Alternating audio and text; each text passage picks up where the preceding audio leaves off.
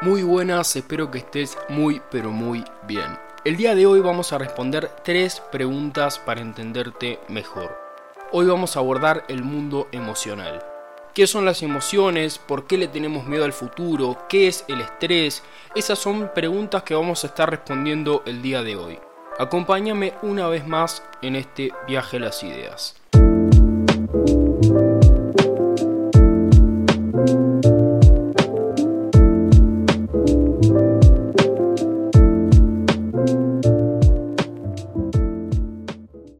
Siempre, primero lo primero, ¿qué son las emociones? Las emociones rigen nuestra vida, es más, somos seres emocionales que razonan, como diría el doctor Rossetti. Permitieron que el ser humano pueda sobrevivir. Sin ellas no hubiéramos logrado evolucionar, ni siquiera sobrevivir un día en la Tierra. A ese nivel de importancia se encuentran. Y no somos solo nosotros los únicos, casi todos los seres vivos sobre este planeta tienen emociones existen desde que el primer ser vivo emergió. En la antigüedad, el miedo, por ejemplo, nos permitía evitar situaciones de peligro como un animal agresivo. O el enojo, por ejemplo, nos permitía prepararnos para la defensa de nuestra familia o nuestra comunidad. Esta es la función adaptativa de las emociones, una de sus tres funciones. Podemos definirlas como respuestas psicofisiológicas, es decir, que se producen a nivel cerebral y físico ante ciertos estímulos. Estas reacciones son innatas y no las podemos controlar. Las emociones se generan en el sistema límbico, que a su vez se encarga del aprendizaje, la motivación y otro montón de cosas. El miedo, la alegría, la ira y la tristeza son las emociones básicas que permitieron nuestra subsistencia a lo largo de la historia. Se les llama básicas ya que son las que todos manifestamos de manera innata. Cada una de estas emociones desempeña un papel fundamental en nuestra vida, algunas más que otras. Por ejemplo, la alegría está vinculada a la creación de lazos sociales, a la motivación y otro montón de cosas. Cada una de estas emociones está ligada a su vez a una respuesta cerebral específica. Por ejemplo, estamos caminando de noche por la calle. Es bastante tarde y de repente escuchamos pasos que se aproximan por detrás nuestro. En ese momento sentimos miedo de que algo nos pase. Nuestro corazón comienza a latir más rápido, se segregan hormonas como la adrenalina, comenzamos a transpirar, nuestros músculos se contraen, etc. Estas respuestas se conocen como respuestas fisiológicas. Por otro lado, en nuestra expresión facial se va a ver reflejada esta emoción, por ejemplo, abriendo los ojos o tensando los labios y el cuello. Esto se conoce como respuesta conductual. Ahora, ¿por qué es importante comprender las emociones? Además de la función adaptativa, que ya te dije cuál es, y la evolutiva, las emociones tienen otras funciones. Muchas de las enfermedades y trastornos que sufrimos hoy en día son provocadas por el exceso de emociones negativas. De hecho, en muchas ocasiones son consideradas como un factor principal y determinante. Un ejemplo claro es el de los infartos. Se ha descubierto una alta vinculación entre las emociones negativas y los riesgos de padecer problemas cardíacos. Otra de las funciones que cumplen las emociones es la social. Cuando interactuamos con otras personas hay un intercambio de emociones. La manera en la que nos paramos o nuestra expresión facial comunican emociones permanentemente. De esta manera evitamos la represión, algo que nos lleva indefectiblemente al estrés porque al nosotros expresarla no las retenemos. El estrés a su vez está asociado a un sinfín de padecimientos que pueden ser fatales. Además, en el momento en el que compartimos con otras personas, se gestan procesos emocionales o bioquímicos que nos predisponen a las emociones positivas. En tercer lugar, podemos hablar de una función motivacional. ¿Cómo sabemos que algo nos gusta? ¿Por qué trabajamos tanto en ciertas cosas? La respuesta son las emociones. Cuando cumplimos un objetivo deseado, nos sentimos plenos y felices y por ende vamos a querer repetir esto, lo que nos va a llevar indefectiblemente a querer continuar trabajando. Como vimos, las emociones y sus tres funciones, la social, la adaptativa y la evolutiva, son claves para comprender lo que nos pasa. La mala gestión de estas emociones, sobre todo las negativas, puede ser fatal. Este tema es muy muy extenso y son muchas las disciplinas que las estudian. Sin las emociones no existimos. Te repito, somos seres emocionales. En segundo lugar vamos a responder otra pregunta. ¿Por qué le tenemos miedo al futuro? Habiendo repasado las emociones, sus funciones y habiendo recalcado por qué es importante gestionarlas bien, vamos a responder una segunda pregunta. ¿Por qué le tenemos miedo al futuro? Se conoce como ansiedad anticipatoria al estado mental en el que el miedo es protagonista.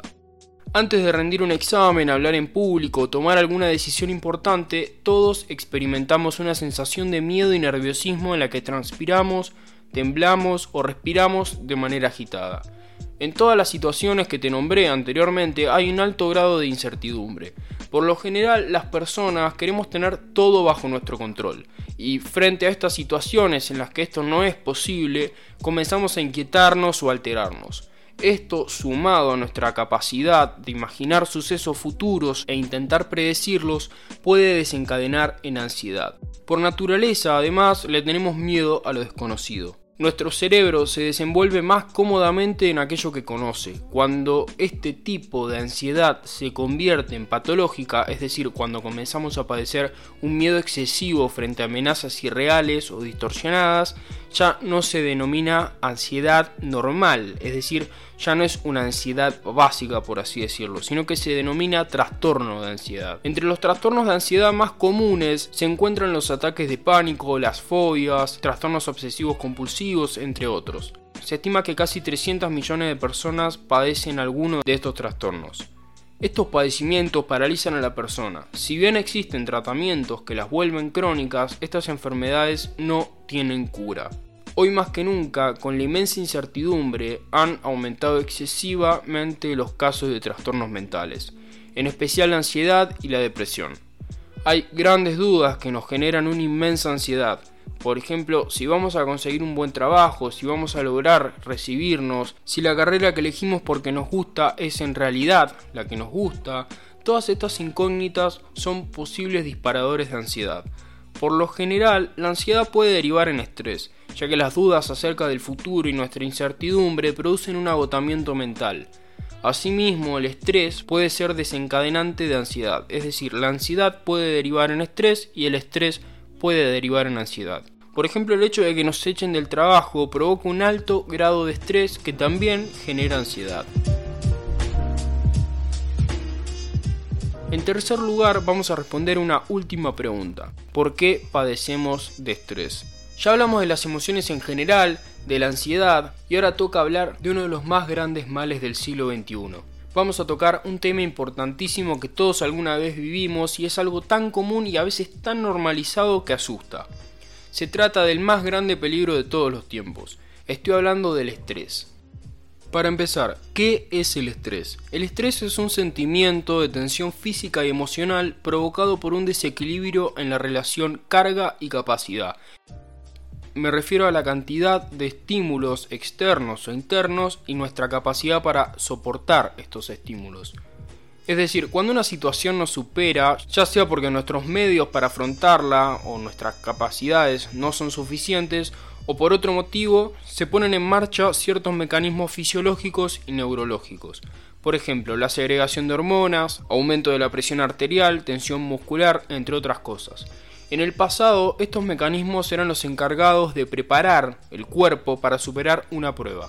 Es decir, frente a una situación amenazante, el cuerpo entero se ponía en funcionamiento para lograr hacerle frente.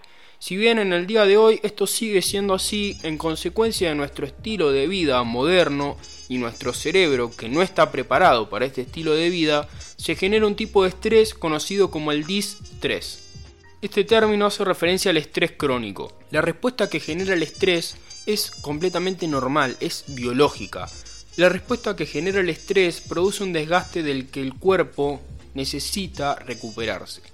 Cuando se vuelve crónico, el cuerpo no puede hacerlo, es decir, no puede recuperarse, por lo tanto comienza a volverse peligroso, provocando un exceso de emociones negativas, enfermedades, trastornos y genera desbalances importantes en el cuerpo. Por otro lado, se conoce como el eustrés al estrés natural o necesario, ya que permite la superación de los conflictos. Después de todo, el estrés es una respuesta biológica del cuerpo, es decir, es completamente normal, pero como te dije antes, el cuerpo no está preparado para nuestro estilo de vida. Por este motivo, vivir situaciones estresantes en nuestra vida cotidiana, el trabajo, el colegio, la universidad, nos lleva a padecer de estrés crónico, lo que puede desembocar en muchísimos trastornos o ser fatal. El deporte, los ejercicios de respiración, la meditación o el yoga son actividades que pueden servir como paliativos frente al estrés. Sin embargo, hay que comprender que el distrés es desencadenado por nuestro estilo de vida, por lo que en la medida de lo posible tenemos que realizar cambios en ella en pos de cuidar nuestra salud.